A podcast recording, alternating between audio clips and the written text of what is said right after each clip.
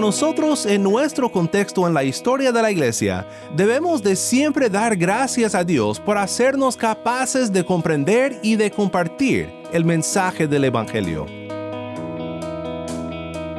El poder entender y explicar la palabra es una muestra de la gracia de Dios en su iglesia.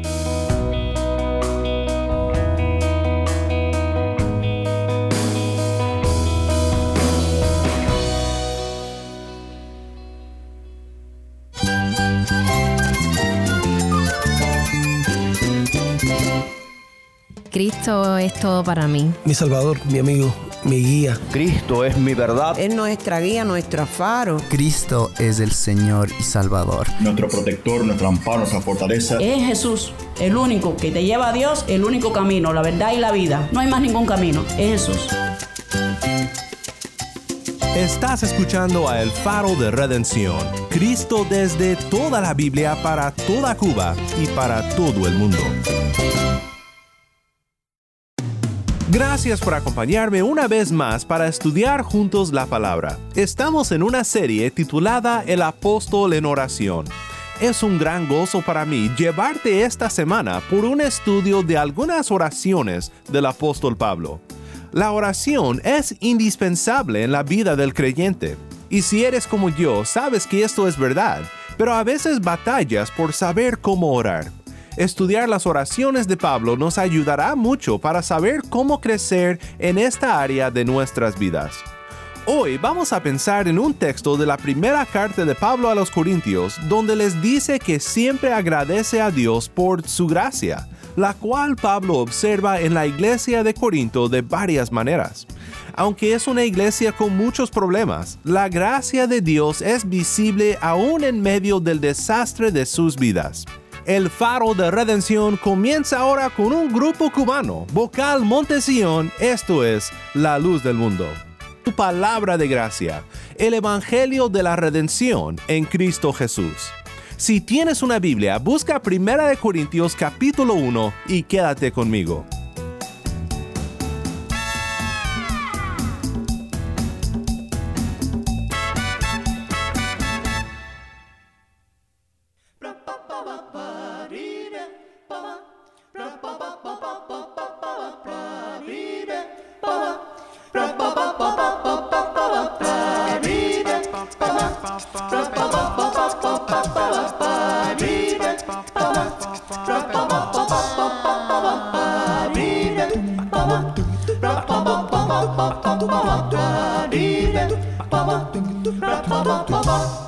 Yo soy la luz del mundo y el que me sigue tendrá la luz que le da la vida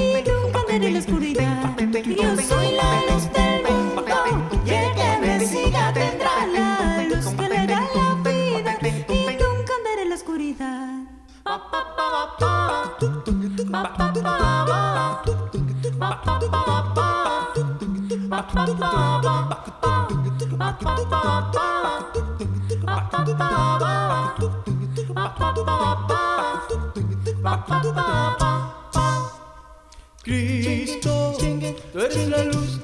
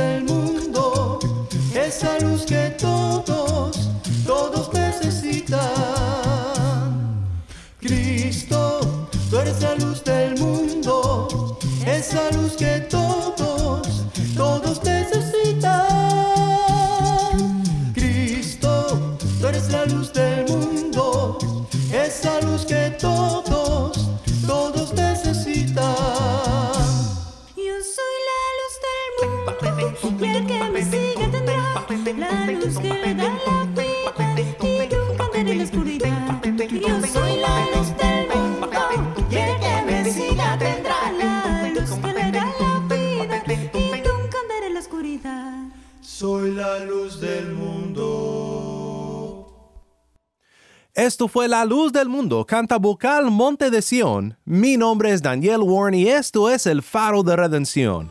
Cristo desde toda la Biblia para toda Cuba y para todo el mundo. Un tema repetido en las oraciones de Pablo es la gratitud. Cuando Pablo dice en nuestro texto de hoy, siempre doy gracias a mi Dios por ustedes, y luego explica todo aquello por lo cual agradece a Dios, allí es donde nos da una ventanilla a su vida de oración. A veces Pablo detalla sus peticiones para la iglesia o para la persona al cual escribe, pero a veces, como en el pasaje que estudiamos hoy, simplemente explica lo que produce agradecimiento en su oración. En 1 Corintios 1, 4 al 9, en la acción de gracias de Pablo en esta carta, vemos algunas cosas para las cuales Pablo agradece a Dios. Y también al final del pasaje, Pablo anima a la iglesia con lo que podemos llamar la perseverancia de los santos.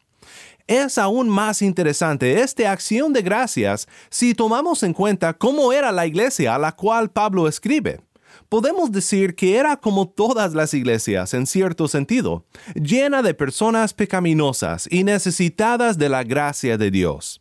Pero los corintios batallaban con varias áreas de pecado muy duro, sexualidad moral, pleitos entre hermanos donde el uno demandaba al otro en las cortes legales, graves errores en cómo adoraban a Dios. En cierto sentido, podemos decir que estos hombres y mujeres eran un desastre pero eran un desastre redimido por la sangre de Cristo. Y es en medio de nuestro desastre que la gracia de Dios resplandece en todo su fulgor. Escuchemos juntos mientras que Tai da lectura a 1 Corintios 1, 4 al 9. Siempre doy gracias a mi Dios por ustedes, por la gracia de Dios que les fue dada en Cristo Jesús, porque en todo ustedes fueron enriquecidos en Él en toda palabra y en todo conocimiento, así como el testimonio acerca de Cristo fue confirmado en ustedes. De manera que nada les falta en ningún don, esperando ansiosamente la revelación de nuestro Señor Jesucristo. Él también los confirmará hasta el fin, para que sean irreprensibles en el día de nuestro Señor Jesucristo. Fiel es Dios, por medio de quien fueron llamados a la comunión con su Hijo Jesucristo, nuestro Señor. Gracias, Tai. Nuevamente, esto fue 1 Corintios 1, 4 al 9. La idea principal en este texto, aquello por lo cual Pablo agradece a Dios, es la divina gracia de Dios. Siempre doy gracias a mi Dios por ustedes, por la gracia de Dios que les fue dada en Cristo Jesús. No hay otro lugar donde podemos recibir la gracia de Dios. La única fuente de la gracia de Dios es el Hijo de Dios, nuestro Redentor Jesús. ¿Qué es la gracia de Dios? Es una palabra que solemos usar tanto que a veces olvidamos lo que realmente significa. La gracia de Dios es el favor de Dios mostrado a personas que no lo merecen. O para ser más claro aún, la gracia de Dios es el favor de Dios mostrado a pecadores que han desmerecido su favor, que se han descalificados de poder recibir por sus propios méritos este favor de Dios. Lo que pecadores merecen es la ira de Dios, su justa ira contra los malhechores. Y por eso es importante lo que Pablo dice aquí dice que esta gracia de Dios les fue dada en Cristo Jesús. Desastres como nosotros recibimos la gracia de Dios porque nuestro Redentor Jesús tomó nuestro desastre sobre sus hombros en la cruz del Calvario. Hay varias maneras de ver la gracia de Dios en su iglesia, y Pablo los observa aquí en los Corintios. Primero, el poder entender y explicar la palabra. En el segundo capítulo de esta carta, Pablo escribe, El hombre natural no acepta las cosas del Espíritu de Dios porque para él son necedad y no las puede entender, porque son cosas que se disciernen espiritualmente. En cambio, el que es espiritual juzga todas las cosas, pero él no es juzgado por nadie, porque ¿quién ha conocido la mente del Señor para que lo instruya? pero nosotros tenemos la mente de Cristo. Que tengamos la mente de Cristo, que tengamos palabra para proclamar la verdad de Cristo y conocimiento para entender la palabra de Cristo, revela que Dios está obrando en nosotros por la gracia que nos da en Cristo Jesús. Es posible que Pablo se refiere aquí a no solo la proclamación del Evangelio y el poder de entenderlo, sino también los dones de profecía y de poder hablar en lenguas, por ejemplo, pensando también en cómo después une las dos palabras en una, cuando dice una palabra de conocimiento. Y en el día cuando estas cosas seguían vigentes en la iglesia, por supuesto que sería una muestra de la gracia de Dios obrando entre su pueblo. Pero para nosotros, en nuestro contexto en la historia de la iglesia, debemos de siempre dar gracias a Dios por hacernos capaces de comprender y de compartir el mensaje del Evangelio. El poder entender y explicar la palabra es una muestra de la gracia de Dios en su iglesia. Y también vemos la gracia de Dios en su iglesia cuando vemos vidas llenas del Espíritu como confirmación del mensaje de Cristo. Pablo dice, así como el testimonio acerca de Cristo fue confirmado en ustedes, de manera que nada les falta en ningún don. Si conoces bien esta carta de Pablo, sabes que aunque da gracias a Dios por los muchos dones que esta iglesia ha recibido, también tiene que corregir a los corintios por su mal uso de estos dones. Ellos están ejerciendo sus dones sin amor.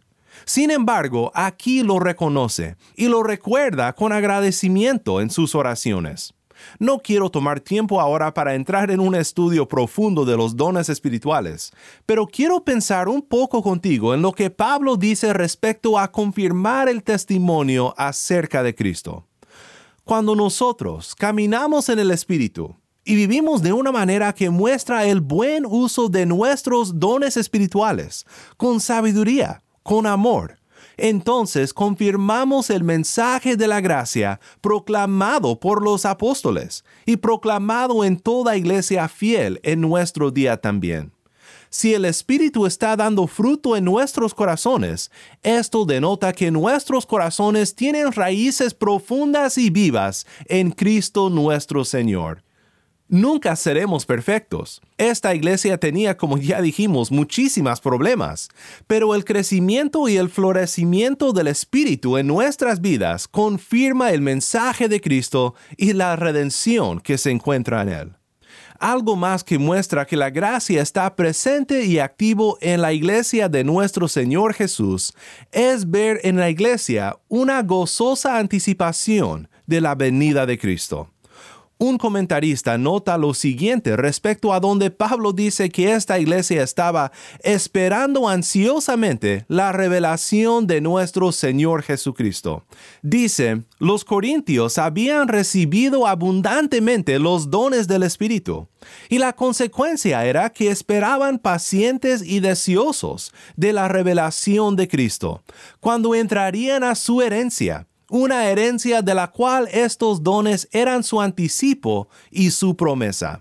Si la segunda venida de Cristo es para los cristianos del día presente menos deseado que lo era para sus hermanos durante la era de los apóstoles, debe ser porque piensan que el Señor se tarda en cumplir su promesa y se olvidan que con Él mil años son como un día. Déjame preguntarte a ti, ¿Esperas con ansias la venida de Cristo? Esto en sí es una gran muestra de la gracia de Dios en tu vida, porque pecadores que no reciben la gracia de Dios en Cristo Jesús no tienen nada que esperar en aquel día más que juicio, condenación y sufrimiento eterno poder esperar con ansias la venida del gran juez, de aquel que juzgará al mundo en justicia y en verdad, significa que aún en medio de tu desastre, de tus fallas, de tus pecados contra los cuales luchas diariamente, tú estás confiando en la gracia de Dios en Cristo Jesús. Si aún no conoces a Cristo, si aún no has recibido esta gracia, te advierto que la revelación de nuestro Señor Jesucristo será el día más oscura de tu vida, porque señalará el final de tu rebelión contra Dios. darás cuenta que ya no puedes luchar contra el Todopoderoso y perderás cualquier placer que crees que disfrutas en esta vida. Te ruego que hoy mismo recibas por la fe la gracia de Dios en Cristo Jesús. Escucha lo que el Señor dijo por su profeta Isaías. Vengan ahora y razonemos, dice el Señor.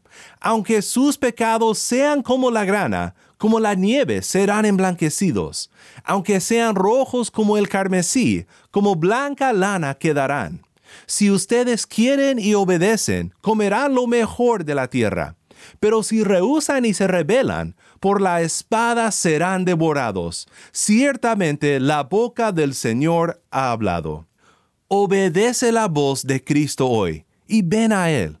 Arrepiéntate de tus pecados, pon tu fe en Él y en lo que Él hizo por ti para tu redención, y serás salvo.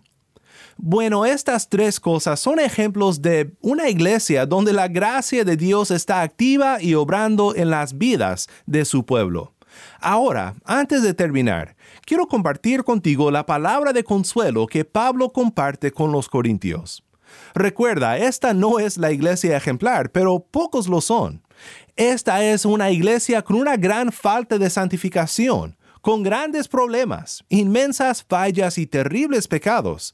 Pero hay esperanza porque la gracia de Dios no ha terminado su obra en ellos, y no ha terminado su obra en ti si por fe confías en Cristo. Pablo dice, él también los confirmará hasta el fin, para que sean irreprensibles en el día de nuestro Señor Jesucristo. Fiel es Dios, por medio de quien fueron llamados a la comunión con su Hijo Jesucristo, nuestro Señor. ¿Oíste eso? Irreprensibles. No parece posible sabiendo quiénes somos, reconociendo lo mucho que fallamos aún como creyentes. Pero quiero que vuelvas a oír esta palabra irreprensibles. Irreprensibles. Esto es lo que nos espera en el día de nuestro Señor Jesucristo. Apocalipsis 21, 1 al 5 nos da una tremenda descripción de este día. Dice, entonces vi un cielo nuevo y una tierra nueva, porque el primer cielo y la primera tierra pasaron, y el mar ya no existe. Y vi la ciudad santa, la nueva Jerusalén, que descendía del cielo, de Dios, preparada como una novia ataviada para su esposo. Entonces oí una gran voz que decía desde el trono, El tabernáculo de Dios está entre los hombres, y Él habitará entre ellos, y ellos serán su pueblo, y Dios mismo estará entre ellos. Él enjugará toda lágrima de sus ojos, y ya no habrá muerte ni habrá más duelo, ni clamor, ni dolor, porque las primeras cosas han pasado. El que está sentado en el trono dijo, Yo hago nuevas todas las cosas. Y añadió, Escribe, porque estas palabras son fieles y verdaderas. Fiel es Dios, por medio de quien fueron llamados a la comunión con su Hijo Jesucristo, nuestro Señor. Esta perseverancia en Cristo Jesús, de la cual Pablo habla, es de gran consuelo para todos nosotros que seguimos luchando contra nuestros pecados. Y esto incluye a todo creyente, desde el más nuevo convertido hasta el más anciano pastor. Y es una promesa que leemos a lo largo de la Biblia. Él es fiel, Dios es fiel aun cuando somos infieles. Él es fiel aun cuando fallamos. Él es fiel y Él nos preservará hasta el día de la revelación de Jesucristo. Romanos 8:30 dice, A los que predestinó, a esos también llamó. A los que llamó, a esos también justificó. A los que justificó, a esos también glorificó. Se escucha el clamor. La creación espera su liberación. El día glorioso en que el Señor quitará el pecado y la aflicción. Completa redención. Traerá a aquellos que en la cruz compró. Pleno gozo sana, esplendor. Cristo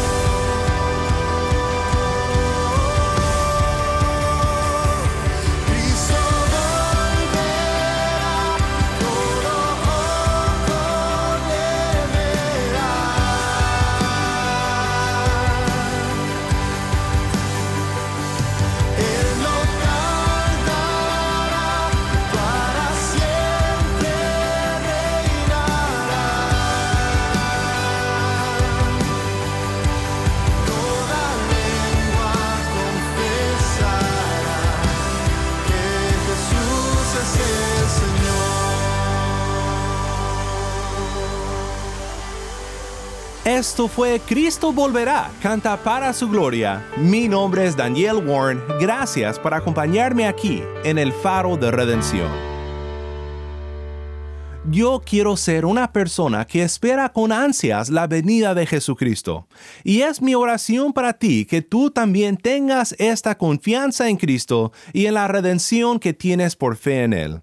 Es una gran bendición ver a la gracia crecer y obrar en los corazones de los suyos. Y mi anhelo es que juntos sigamos creciendo en palabra y conocimiento, en el buen uso de nuestros dones espirituales y en nuestra confianza en la fidelidad de nuestro Dios. Oremos juntos para terminar. Padre Celestial, gracias por tu gracia. Gracias por ser tan paciente con nosotros, aun cuando somos un desastre con tantos problemas y pecados. Ayúdanos a crecer, a madurar y a esperar con ansias la venida de Cristo nuestro Redentor. También pido por aquel que me acompaña, que no tiene esta confianza ni este anhelo por la venida de Cristo, porque sigue firme en su rebelión contra ti. Convéncele, Padre, tráele a los pies de la cruz. Ayúdanos a siempre reconocer la gracia en nuestros hermanos en Cristo, aun cuando es difícil de verla. Todo esto lo pedimos en el nombre de nuestro Señor y Salvador, Cristo Jesús. Amén.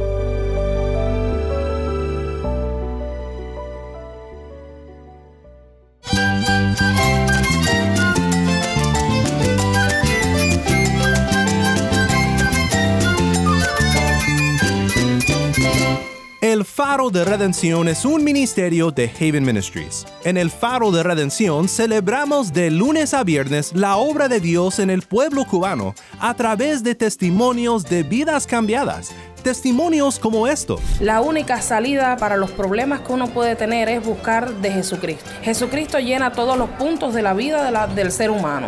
No hay otra respuesta, no hay nada que puedas lograr sin Jesucristo. No hay salida para el ser humano en este mundo. Puedes tener alivio de tus problemas, pero el único descanso, la única paz verdadera y la única certeza de vivir una vida plena y victoriosa es con Jesucristo. Porque Cristo nos ha cambiado, cantamos alabanzas a Dios con música cristiana y estudiamos juntos su palabra. Este ministerio se realiza por la generosidad de personas como tú que comparten nuestro amor por el pueblo cubano. Nuestro deseo es que este programa sea un obsequio de amor para la iglesia de este lugar. Si estás en sintonía fuera de Cuba, te pido que por favor consideres hacer un donativo a la obra de este ministerio apoyado por el oyente. O considere apoyarnos como un guardián del faro. Guardianes del Faro se comprometen a dar mensualmente y a orar regularmente. Para hacer tu donativo puedes llamar a las oficinas de Haven Ministries en los Estados Unidos llamando al número 1-800-65-42-83-6. De nuevo, nuestro número en los Estados Unidos es 1-800-654-2836. O puedes visitarnos en nuestra página web elfaroderedención.org. ¿Tienes una historia de cómo la gracia de Cristo ha cambiado tu vida o de cómo este programa ha sido de bendición en tu caminar con Cristo? Escríbenos al correo electrónico ministerio arroba elfaroderedención.org. De nuevo, nuestro correo electrónico es ministerio arroba elfaroderedención.org. Mi nombre es Daniel Warren. Te invito a que me acompañes mañana cuando, como siempre, anunciaremos las buenas nuevas de Cristo desde toda la Biblia para toda Cuba y para todo el mundo, aquí en tu programa de bendición, El Faro de Redención.